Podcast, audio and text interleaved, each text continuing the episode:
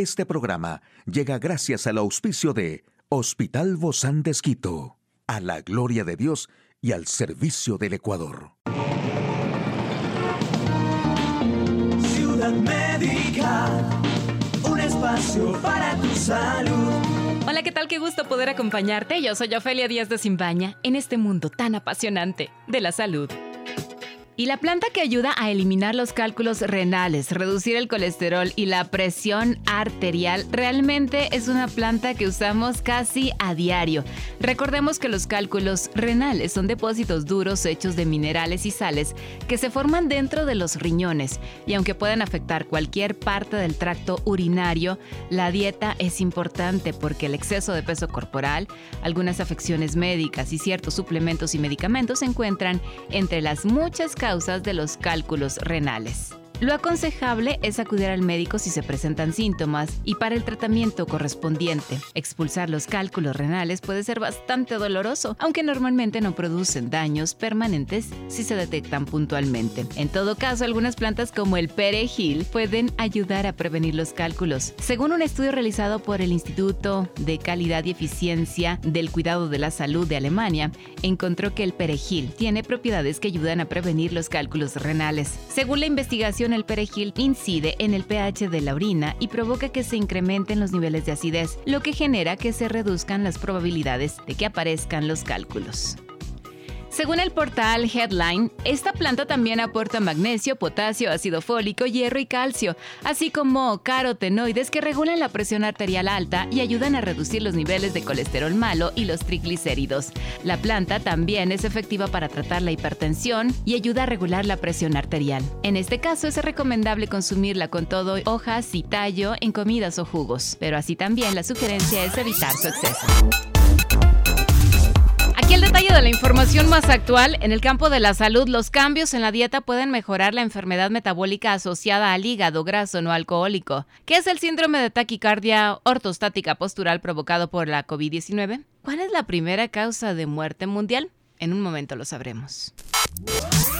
Y bueno, los cambios en la dieta pueden mejorar la enfermedad metabólica asociada al hígado graso no alcohólico. Según un estudio colaborativo del CIBER desarrollado por grupos de las áreas de enfermedades hepáticas y digestivas, diabetes y enfermedades metabólicas asociadas y enfermedades infecciosas, los cambios en la dieta pueden mejorar la enfermedad metabólica asociada al hígado graso no alcohólico. El trabajo publicado en la revista Seminars in Liver Disease concluye que las modificaciones dietéticas para el tratamiento deben centrarse en promover la pérdida de peso, pero también en la adopción de patrones alimentarios capaces de generar mejoría en el tejido hepático y que para ello son necesarios enfoques personalizados. Los cambios en la dieta pueden mejorar la enfermedad metabólica asociada al hígado graso no alcohólico. En definitiva, podemos hacer mapas que nos permitan conocer cómo cada persona responde a las diferentes dietas puede ayudarnos a definir dietas más eficaces y que se adapten mejor a las necesidades de los pacientes.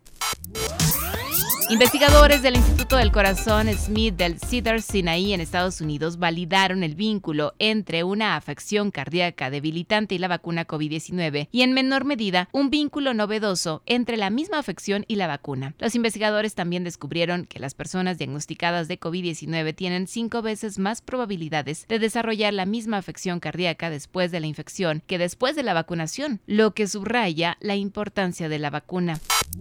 Las enfermedades cardiovasculares siguen siendo la principal causa de muerte en todo el mundo, según un nuevo número especial del Journal of American College of Cardiology, que analizan 18 enfermedades cardiovasculares específicas y 15 factores de riesgo en 21 regiones del mundo para ofrecer una visión general de la carga mundial de enfermedades cardiovasculares, aunque las tasas de accidente o de enfermedad cardiovascular son elevadas en todo el mundo, se calcula que Asia Central y Europa del Este presentan las tasas más altas de mortalidad y la hipertensión arterial. Hoy en Médico Directo hablaremos de las emociones navideñas y cómo manejarlas. ¿Quiere saber usted más de este tema? Lo invito a que nos acompañe.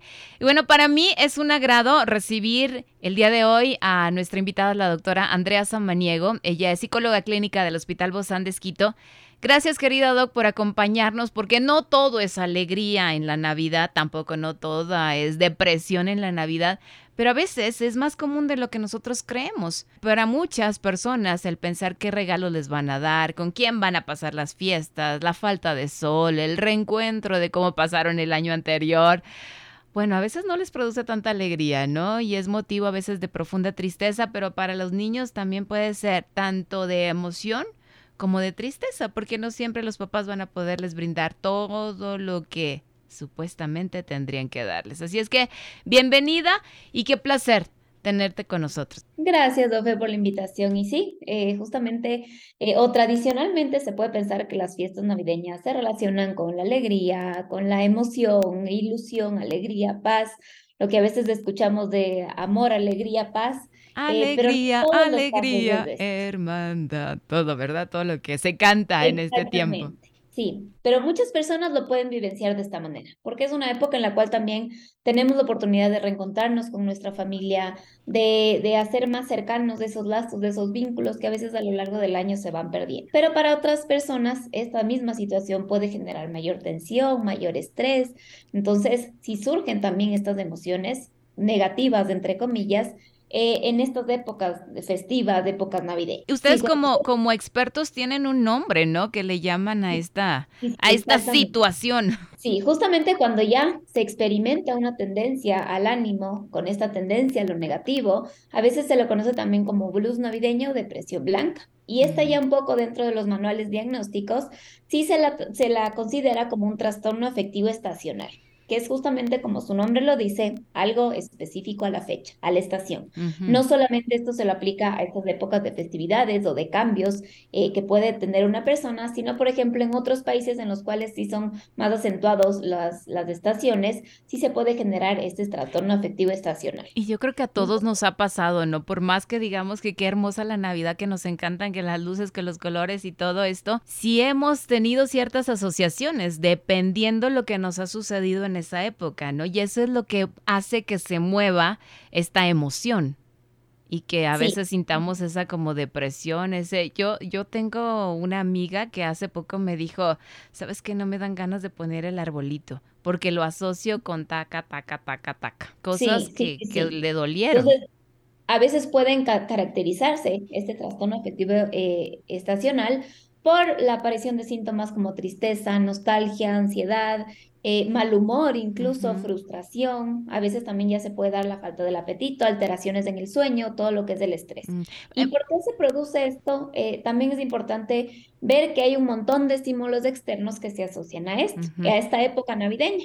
Pero, pero antes de hablar de eso, doctora Andrea, eh, ¿Usted ha sentido alguna de estos trastornos diferentes en esta época? En ocasiones sí. Yo creo que, que, nuevamente me surgió esta ilusión de la Navidad cuando nació mi bebé. No sé mm. por qué hay algo se activó nuevamente que eh, la volví a disfrutar nuevamente como antes. Pero sí, a veces esta época puede ser tensionante, estresante. Incluso hay investigaciones, eh, según la OMS también se menciona que más o menos del 44 al 50% de la, población, de la población puede presentar esta sintomatología en estas fechas por todo lo que es el, el, factores, por ejemplo, como tensiones familiares, el tema de la soledad. Muchas personas en este año o con los años también que pasamos de pandemia hemos perdido seres queridos, que obviamente en estas épocas familiares va a incrementar esa sensación, ¿sí? Eh, a veces surge también el tema de añoranzas de tiempos pasados, eh, a veces uno regresa a ver y analiza todo el año, puede decir, este año no cumplí las metas que quería, lo cual nos puede generar mayor frustración, ansiedad, sensación de tal vez no haber logrado lo que yo me propuse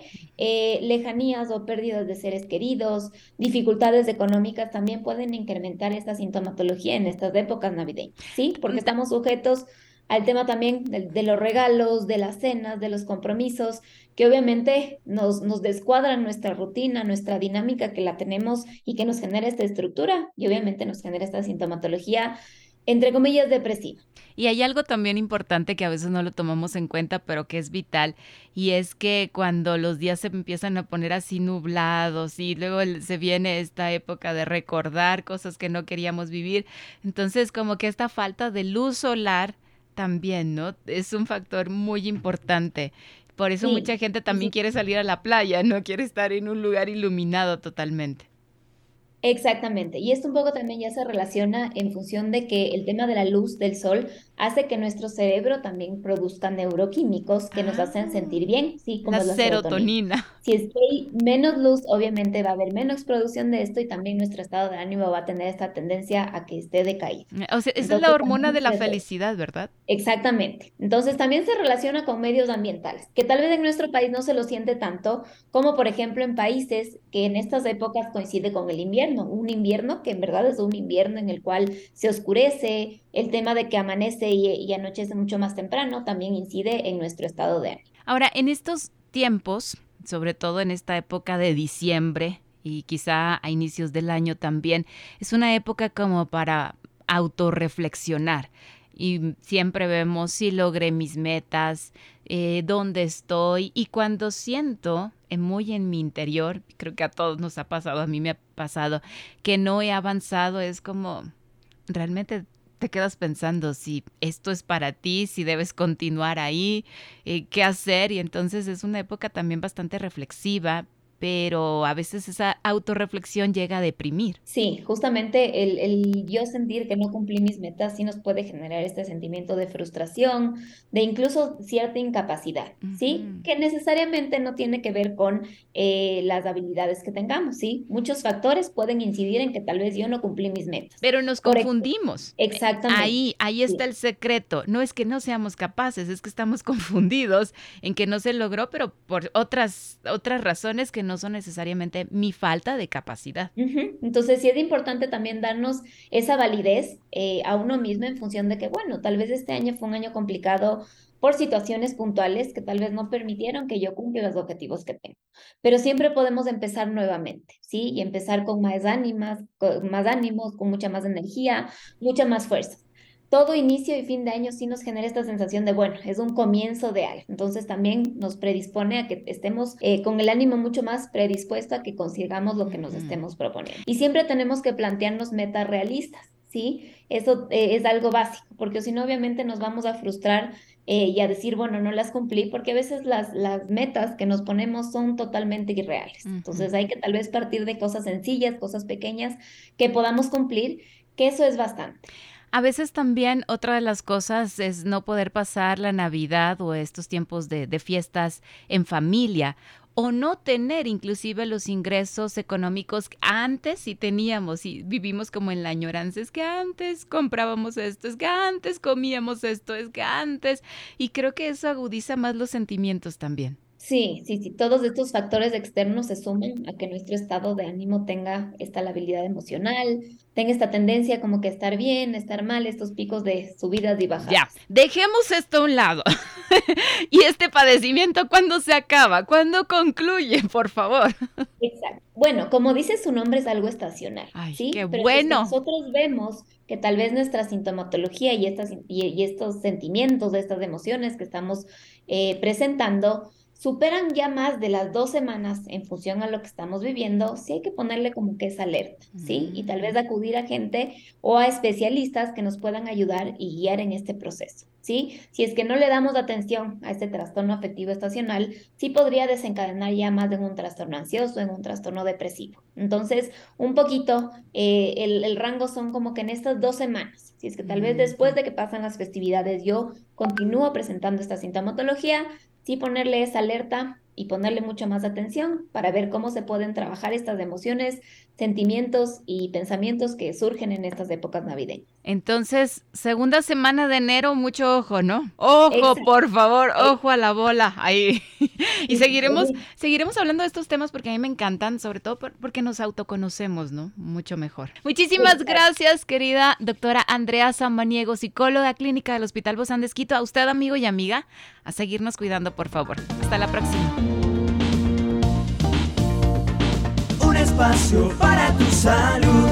Puedes escuchar de nuevo este programa en hcjb.org. Este programa llegó a usted gracias al gentil auspicio de Hospital Bozán de Esquito, a la gloria de Dios y al servicio del Ecuador.